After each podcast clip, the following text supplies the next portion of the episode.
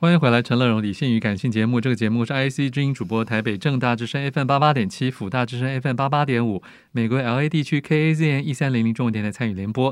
欢迎全世界的网友透过 Apple、Spotify、Google、KKBox 上的 Podcast 收听陈乐融的理性与感性节目。一本好书要介绍是来自麦田出版的上野教授教教我从零开始的女性主义，这是在两岸都卖得非常好的一本书啊，而且是有图文的一个对谈书。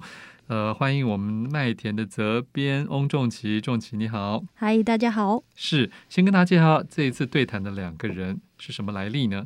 这次对谈的两个人，一个是上野教授，就是上野千鹤子，她在日本是非常有名的女权的专家。嗯、那她的重要作品叫《厌女》，对，就是讨厌女人的厌女。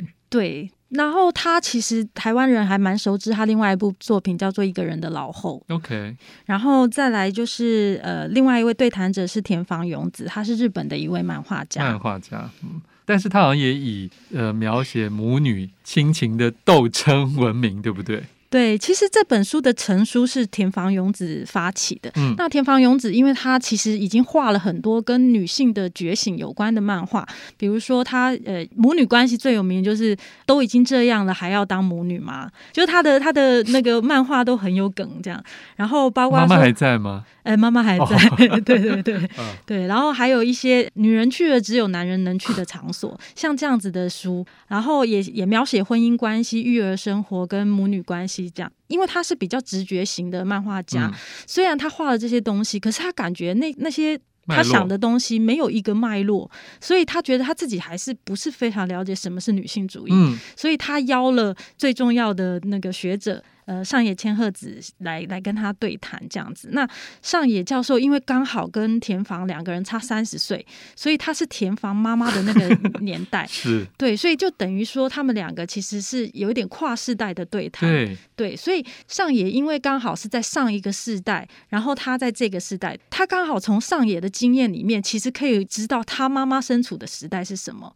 对，但他说书中有一句很漂亮，他是说。就算了解了，也不代表可以原谅或爱，不好意思，就是说他好，他终于稍微可以了解了。就这样。对，是他们两个讲话都非常直率，对，非常犀利，非常直率。可是其实日本出版界很很会策划安排对谈的书，对。那可是这本书其实是这个漫画家他先发动的，对。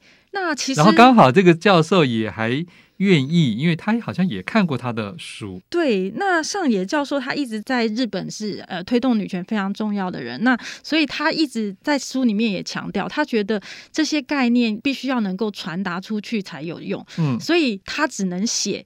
那他认为田房能够画。那也许画画是另外一个武器，可以传达的方式，这样子。但是这本书的主体还是文字了，还是要跟大家讲一下，因为就是其他的画比较像是一个插图，对，主要还是直接的对谈录。对，听说他们只谈了一天，一整天，对，七小时马拉松的对谈。哇，而且好像上野教授虽然年纪这么长了，他还一直很开心，还蛮肯定这个 田房的一些的说法。或者是他觉得他的用语有一些创造力，对，因为他们两个其实有一点像是一拍即合，就是说，呃，他就认他为母好啦，既然他不喜欢他自己的妈妈。有一点累。其实他们两个刚好非常特殊的是，他们两个虽然是上下世代，可是上野在那个保守的年代选择了未婚独生，但是比较下一个世代的田房反而选择了结婚生子，生两个小孩呢。嗯、对，所以好像他们两个都做出他们那个世代里面不是那么寻常的选择，等于上野走的那条路是田房的妈妈没有走的路。嗯。所以有一点就是说，从另外一个角度来看那个时时代的可能性。然后那个时代的这个性别意识，像他妈妈就会叮咛他一定要有工作，跟要结婚生小孩。可是田芳就直接有小吐槽说，他觉得这两个有一点点矛盾的，尤其是在社会的制约下。对，因为甚至连台湾早年女性甚至结婚了，不要说怀孕，连结婚都有可能会被辞掉的，在某些大机构。对，所以其实他们两个从对话里面，其实上野会问田房一些问题，包括他跟他妈妈是怎么样谈一些事情的。那呃，上野就会解释在那个年代是怎么样。所以他们这本书不只是田房从零开始学习女性主义，包括他们其实在对谈当中带出日本怎么从零开始发展女性主义。嗯嗯。那他就会谈到说，像在呃，也就是上野那个年代，也是田房妈妈的年代，其实女性已经有一点点。女性的意识，她们已经受过教育了，在学校里面已经可以跟男男同学平起平坐了。可是到了社会里面，出社会之后，发现，在工作机会上，在各方面的社会压力下面，她们并没有办法真正做自己喜欢的事情，嗯嗯、呃，没有办法在职场上面有发挥。所以他就说，那个年代的女性多半有一种自己的人生不应该只有这样的一种怨恨。嗯、那这个怨恨其实是会转嫁到小孩身上的。那种你必须要有工作，也要成家立业的这个双重的枷锁，其实是来自于母亲那一代自己没有实现的东西。对，而且他其实在追溯到这是妈妈的再上一层的妈妈，就就已经有这种。然后，可是我觉得日本人也蛮敢的，这个漫画家直接还就是说出那什么毒什么毒母毒。台湾应该还比较不太敢这样广泛的使用这个名词啊，就是有毒的家长这件事情。呃、对，这个其实是另外一个西方的呃女权作家提出来的，但是在日本的话，他们把这个词汇很 popular，对对对，叫做毒母。他们认为有一些家长是有毒的。那他们其实不讳言这样子的，我觉得台湾可能在这个台湾是天下没有不是的妈妈，对对对。可是，在日本的话，他们会很直接的把这个东西说出来。了解，所以我刚才第一个就问说，这漫画家 写了这么多吐槽母亲的书，那母亲到底是否还健在呢？还在。对啊，像对台湾可能比较在这方面比较还不太敢啊，也比较辛苦啊。这里面他有提到了这个男人啊，就算是全书在谈女性，但是也常常会出现男人，包括他讲的说，就在家庭里面，男人到底是不是就置身事外呢？缺席呢？或者让旁边冷眼旁观，他都觉得都是影响女性怎么看待自己，怎么活出自己的很重要的一个性别，就是男性。对，他其实里面提出一个很重要的观念，就是在讲 A 面跟 B 面。嗯嗯，对，他就说这个词是这个是是田房发明的，然后被上野称赞。对对对，但是因为上野其实他们之前也有过类似的概念，学术性的，对对对，用不同的词汇。那他讲 A 面 B 面，就是说 A 面是工作，然后社会，然后呃比较重要的事情，比如说生生产力。这些事情就是男人霸占的，对。但是 B 面的话，就是比如说家庭、呃医疗、生病，嗯，然后生活那些琐碎的事情，嗯、他就发现说，其实男人很常一直待在 A 面，B 面发生的事情好像跟他，跟他无关。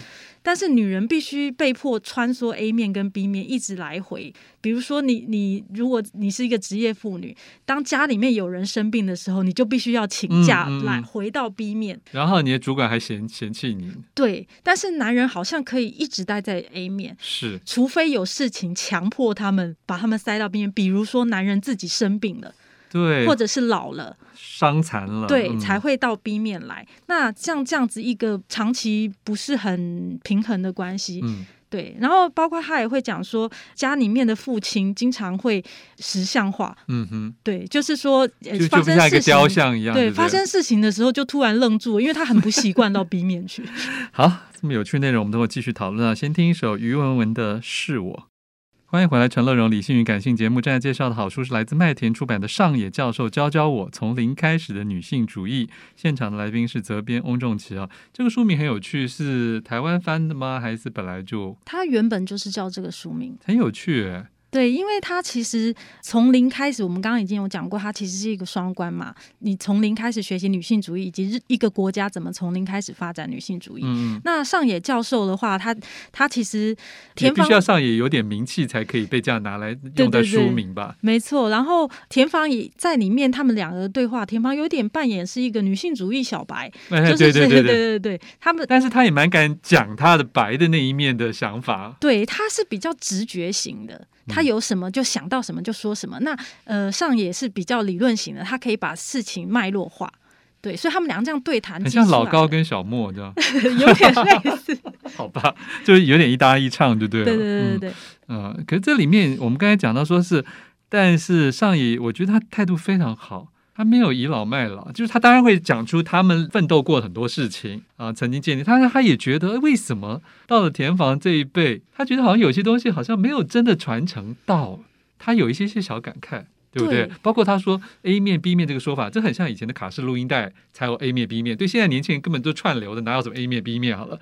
但是对上野教授说，他曾经发明过一个说法是，男性比较偏向站立足于市场，那女性一直站在家庭这条线啊，是中间有个线的。对，就是说，男性一直站在一个好像有产值的那一面，有贡献、有贡献的那一面，然后女性会被一直抛在呃，好像有点像是大后方的那个状态，所以大家才要吵那个家务有几值啊，因为你也要给我贡献的这个、这个、这个，我们说是对价关系。对对对，其实刚刚乐融提到的，就是说为什么这个东西没有传承到的这个问题。呃，之前我们请李阳老师来谈这本书的时候，他其实有讲一个时代脉络，就是说，因为日本在。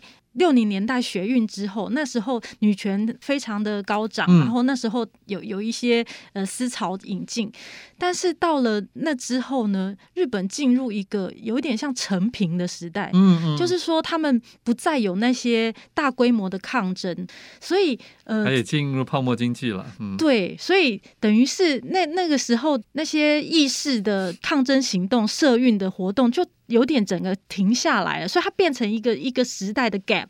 了解。对，没有办法传承下来。可是像台湾不一样，因为台湾会一直一直不停的都有有有一些大大小小的抗争，所以台湾等于是有一个 一个延续性。哦，了解。好，这里面还提到了政治面也有一些不同的代表，对不对？对对对，也算是时代的进步了。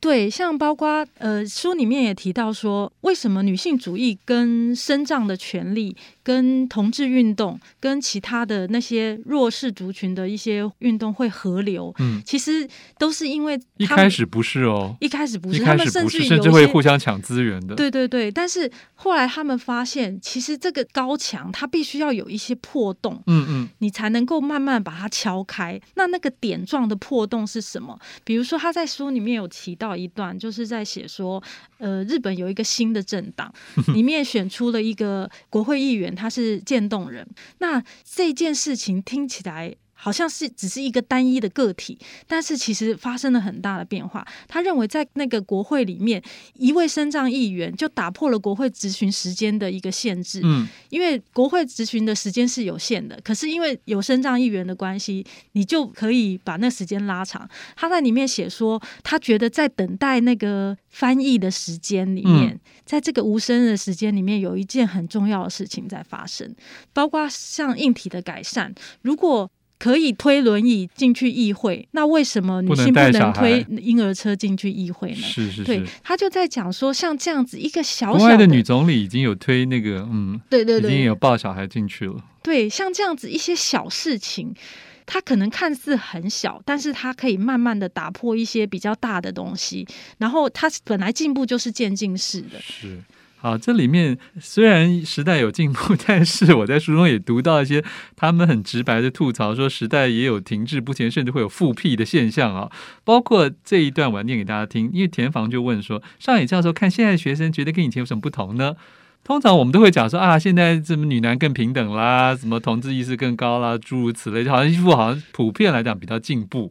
甚至有这种什么草食男呐、啊、无性啊，就好像一副越来越大家都朝朝中性靠拢。上野说不是，他说他看到东京大学的新生，觉得看到父权老爹又要量产了。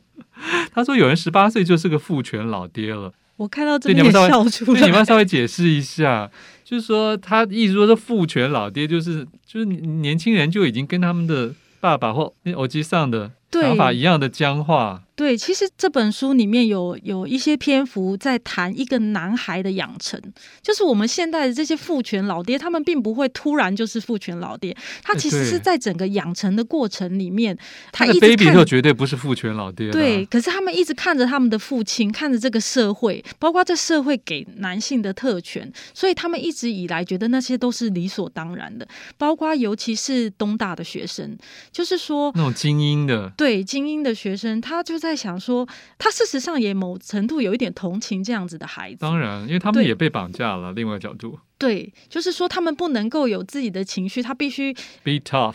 对，所有的事情他必须要承受，然后他必须要当那个最好的。呃，最顺从的，要要符合父母期待的孩子才能够进到东大。那像这样子的孩子，他其实心里面的不满之后也会回到，也会反映到社会上面。可是现在亚洲的戏剧很流行演年轻人躺平、佛系内卷这些的思潮，也跟以前很不一样啦。对，但是这个就变成就是，也许男生已经没有那么想要当什么大陆说什么顶梁柱啊，是谁要当那个家庭的顶梁柱，可能更没有了。对，所以他现在其实变成是拉开一个极端，就是说有一些人是非常精英的，但是另外没有办法成为精英的人，他们在中间是没有位置站的，哦、所以他们最后他可能会选择躺平。对，对，对，而且会觉得就就大家都 A A 制啊，我为什么要替你？就是谈恋爱的时候我都不要跟你出钱，还有人说什么连保险套都要平分嘞，所以就常常有看到网络上论坛会吐槽这个吐槽那个的。对，所以这中间还有很多的很多的拉扯，对不对？对，包括在日本，因为它是一个比较极端的社会，所以在日本也有简居族或那种呃靠父母一直一直到老那样子的孩子。对，所以他们算是一个比较极端的社会。那台湾相对是比较呃能够还没有那么散。对，嗯嗯嗯。不过，人家以前都常常说，日本十年前发明事情，十年后台湾就会应验了。嗯，但是日本整体社会压力确实是比较大的。嗯，对，台湾的话，相对是在，因为我们是一个有点像是移民社会，所以其实台湾的那个弹性是比较大。了解，好，请大家自行来参考这本很轻松，人家用一天七小时就读完了，你绝对不用花七小时就可以看完的一本书哦。是麦田出版的《上野教授教教我从零开始的女性主义》，谢谢责编翁仲琪，谢谢。富广建筑团队邀你一起富学好礼，广纳好邻。谢谢您收听今天的理性与感性节目。美好的生活如同美好的建筑，必须兼具理性的思考与感性的温度。